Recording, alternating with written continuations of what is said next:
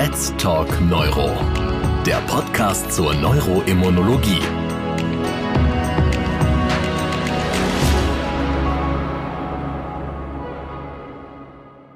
Liebe Kolleginnen und Kollegen, ich begrüße Sie ganz herzlich zu Let's Talk Neuro, unserem neuroimmunologischen Podcast. Mein Name ist Professor Martin Grond. Ich bin Chefarzt der Klinik für Neurologie am Kreisklinikum Siegen. Heute haben wir ein ganz schönes Thema, das merken Sie schon am Titel, das heißt kompetent im Komplement. Hierzu stellt sich natürlich zunächst die Frage, was ist das Komplementsystem überhaupt? Welchen Nutzen hat es? Aber auch die Frage, kann es Schaden verursachen? Und natürlich für mich als Neurologen, was hat das Komplementsystem mit der Neuroimmunologie zu tun?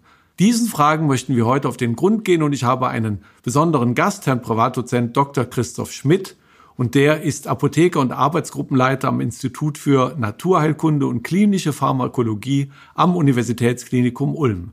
Er ist, hat er gerade gesagt, seit 16 Jahren schon Experte für das Komplementsystem. Er hat in diesem Thema auch promoviert und wird uns heute zu diesem komplexen Thema Rede und Antwort stehen. Herzlich willkommen, Herr Schmidt. Ja, vielen Dank für die Einladung, die ich sehr gerne angenommen habe. Ich freue mich auf unser Gespräch heute, da ich tatsächlich sehr gerne über meine Arbeit spreche und gerne aushelfen möchte, das Komplementsystem etwas näher zu erklären. Bevor wir zum Komplementsystem kommen, ich habe gesehen, Sie sind ja in einem Institut, was sich auch mit Naturheilkunde beschäftigt. Haben Sie da auch so ein Lieblingsthema in der Naturheilkunde? Ja, ist ein bisschen schwierig für jemand, der sich mit Proteine viel beschäftigt. Allerdings würde ich sagen, als Apotheker ist mir die Pflanzenheilkunde durchaus auch vertraut und es gibt dort auch sehr gute Therapeutika. Und da würde ich sagen, ja, die Pflanzenheilkunde innerhalb der Naturheilkunde ist dann das Thema, das mich dort am meisten interessiert. Vielleicht müssen wir auch mal einen Podcast zu diesem Thema machen. Welche pflanzlichen Mittel gibt es in der Neurologie? Das könnte sehr interessant werden. Aber das ist das Thema heute nicht, sondern das Thema ist ja das Komplementsystem. Und bevor wir zu dem Thema kommen, geben Sie mir ein bisschen Nachhilfe im Immunsystem. Ich habe mich natürlich versucht, ein bisschen vorzubereiten, was schwer ist, aber ich habe zuerst gelernt, es gibt ein unspezifisches und ein spezifisches Immunsystem. Können Sie mir das nochmal auseinander dividieren? Ja, also im Komplementsystem sind wir ein Teil eben im unspezifischen Immunsystem, das phylogenetisch sehr alt ist, aber eben viel weniger spezifisch. Generell stellt man sich unter dem spezifischen Immunsystem ja zwei Effektormechanismen vor. Das können lösliche oder zellulär vermittelte sein. Und da würden wir jetzt an T-Zellen denken, zytotoxische T-Zellen, ja, die sind sehr spezifisch oder als lösliche Komponente eben die Antikörper, die auch sehr spezifisch sind, aber eben gelöst und dort dann ihre Rezeptoren oder Angriffspunkte finden. Und wenn wir dies jetzt übertragen in das unspezifische Immunsystem, dann haben wir dort auch zelluläre Antworten und eben lösliche Antworten durch diese Proteine. Und das Komplementsystem ist dort eben die hauptlösliche Komponente in diesem unspezifischen Immunsystem. Und wenn ich mir jetzt vorstelle, dass ich quasi auf die Welt gekommen bin, habe meinen ersten Infekt, was macht das Immunsystem dann? Welche Teile des Immunsystems werden zu welchem Zeitpunkt aktiviert und mit welchen humoralen oder zellulären Faktoren?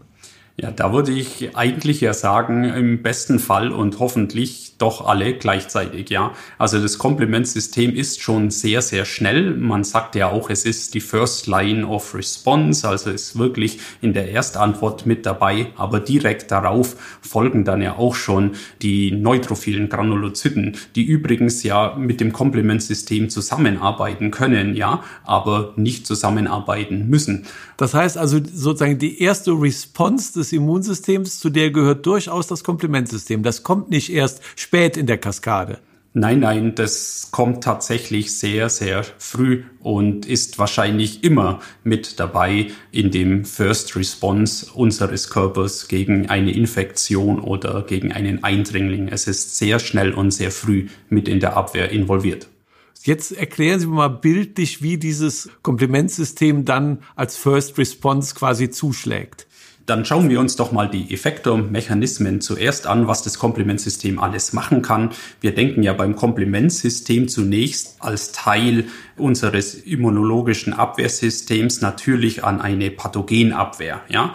Und das Komplementsystem hat verschiedene Effektormechanismen, wie es dann die Pathogene angreifen kann. Und das wäre einmal diese Opsonisierung, ja. Die Komplementkaskade hält viele Proteine bereit, die sich als sogenannte S-Mich-Signale auf die Pathogene setzen und diese markieren, damit diese von Phagozyten speziell erkannt werden und besonders effektiv aufgenommen und phagozytiert, also eliminiert werden. Das ist jetzt ein wichtiger Bereich, den das Komplementsystem macht.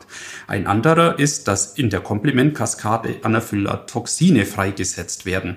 Das sind kleine Spaltprodukte von diesen Komplementproteinen und die können eine Chemotaxis machen und die neutrophilen Zellen an den Ort des Geschehens locken.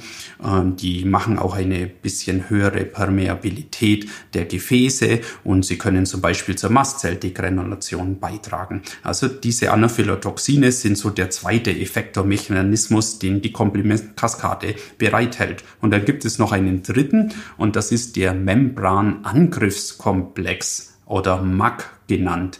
Und dieser formt eine Pore in Zellmembranen und dann können die Zellen eben die lysieren dann und werden osmotisch geknackt durch Calcium-Einstrom, folgt dann Wasser und dann lysieren diese Zellen und explodieren sozusagen. Und diese drei Effektormechanismen sind die Hauptmechanismen, wie Komplement eben Pathogene oder auch veränderte Selbstzellen ausschalten kann.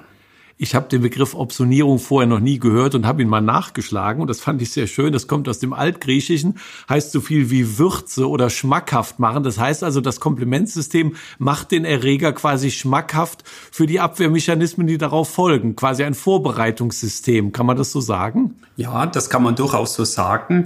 Das ist auch sehr wichtig für Gram-positive und Gram-negative Bakterien, eben, dass die Phagozyten diese dann eben sehr speziell und sehr spezifisch spezifisch erkennen und sozusagen, wenn Sie sagen, das schmackhaft machen, dann könnte man die Opsonine vielleicht so als das Glutamat im Immunsystem bezeichnen, dass die Phagozyten dann letztendlich ihr Fressmaterial bereitwilliger aufnehmen und vernichten. Das habe ich bisher verstanden und jetzt habe ich auch gelernt, es gibt ein proximales und ein terminales Teil des Komplimentsystems. Was haben wir jetzt gerade besprochen?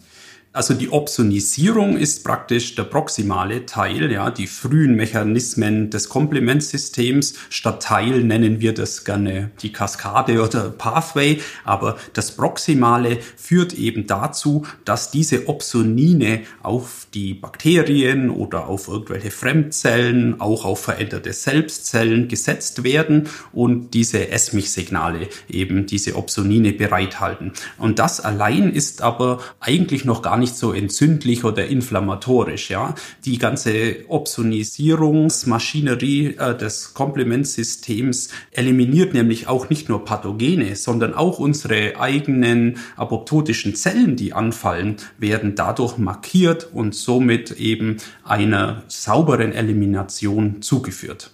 Das heißt also, sagen wir, das sind alles auch physiologische Mechanismen, wenn keine Erregersituation vorliegt.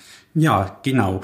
Das ist sehr wichtig äh, zu wissen. Zunächst denkt man ja immer an die Immunabwehr, also muss es einen Angriff gegeben haben. Aber die Komplementkaskade, gerade die proximale Komplementkaskade, hat eben auch noch homöostatische Funktionen für unseren Körper. Also ohne Angriff muss die Kaskade auch funktionieren und hilft eben diese Abfallprodukte, wenn Sie so wollen, sauber zu entsorgen, indem die auch opsonisiert werden. Jetzt kommen wir vom proximalen System an das terminale System. Wie geht's denn jetzt weiter?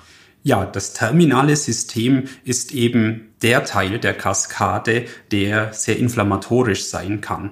Einmal dadurch, dass der terminale Teil eben diese Löcher in die Zellen hauen kann durch diesen MAC, durch diesen Membranangriffskomplex oder Membrane Attack Komplex und das führt zur unspezifischen Lyse. Dort werden Gefahrensignale frei und das führt immer auch zu einer Inflammation. Und der zweite Punkt ist der, wie wir in diesen Membrane Attack Komplex eben einsteigen. Der Initialpunkt ist die Aktivierung von C5 und wie so oft in der Komplementkaskade wird ein Protein in ein kleines äh, Schnittstück geschnitten und in ein größeres Schnittstück. Und das größere wäre das C5b, das diesen Membrane Attack Komplex macht. Und das kleinere ist das C5a Anaphylotoxin. Das ist das stärkste Anaphylotoxin, das wir kennen. Und das macht eine starke Chemotaxis für neutrophile Granulozyten und induziert auch andere Zellen zur Zytokinfreisetzung und führt eben dadurch auch zu einer Inflammation. Wenn wir jetzt diese zwei Systeme, das Proximale und das Terminale miteinander vergleichen, welches ist denn quasi das anfälligere System für krankhafte Prozesse, beziehungsweise auch nachher für therapeutische Eingriffe? Ja, also das proximale System, wie ich schon gesagt habe, ist ja so eigentlich auch ganz wichtig. Nicht nur für die Immunabwehr, damit wir die Bakterien opsonisieren und wegräumen, sondern auch für die Homöostase. Nichtsdestotrotz äh, gibt es auch Krankheiten, wenn wir jetzt in diesem proximalen Komplementsystem Fehler haben, zum Beispiel bei Patienten, die bestimmte Komponenten von dieser frühen Kaskade nicht machen können, dann gibt es eine Anfälligkeit zum Beispiel für die Krankheit Lupus erythematodes, ja, und dann hätten wir eben auch ein Problem, weil wir diese apoptotischen Zellen nicht mehr abräumen können. Also auch hier kann es ein Problem geben. Letztendlich ist aber diese terminale Kaskade mit diesem Membrane Attack Komplex und dieser Entzündung durch das Anaphylotoxin C5a viel öfters in Krankheiten involviert, in der es zu einer sehr starken Komplementaktivierung kommt. Was kann da schiefgehen? Was sind die Regulationsfaktoren für das terminale System? Generell können wir schon sagen, dass es bestimmte Regulatoren gibt, die nur den terminalen Pathway zu verhindern suchen. Das ist zum Beispiel das CD59. Das bindet dann an die frühen Membrane Attack Komplex Proteine und verhindert, dass sich eine Pore bindet.